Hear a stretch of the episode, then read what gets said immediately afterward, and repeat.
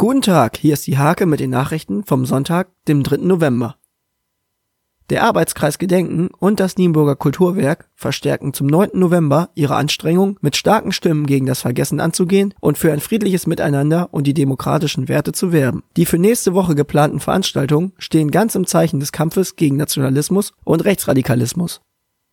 Zur Unterstützung der Nienburger Critical Mass Bewegung hatten sich auch die heimischen CDU-Landtagsabgeordneten Dr. Frank Schmedecke und Carsten Heineken sowie Barbara Weißenborn, Mitglied im Kreistag und im Stadtrat, mit dem Fahrrad am Goetheplatz eingefunden. Critical Mass setzt sich seit nunmehr fünf Jahren auch in Nienburg aktiv für Verbesserungen im Fahrradverkehr ein.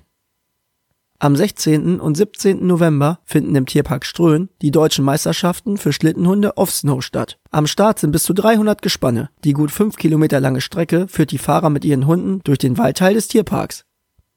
Am 9. November feiern Coms Vagantes im Kulturhaus BO in Asendorf eine CD-Release-Party. Einlass ist ab 20 Uhr. Der Eintritt beträgt 8 Euro. Als weiteres Highlight für diesen Abend konnte die Gruppe Maccabee und Kanaka als Special Guest gewonnen werden.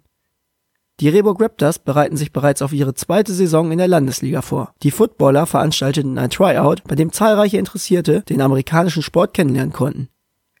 Diese und viele weitere Themen lest den Hake am Sonntag oder unter www.diehake.de.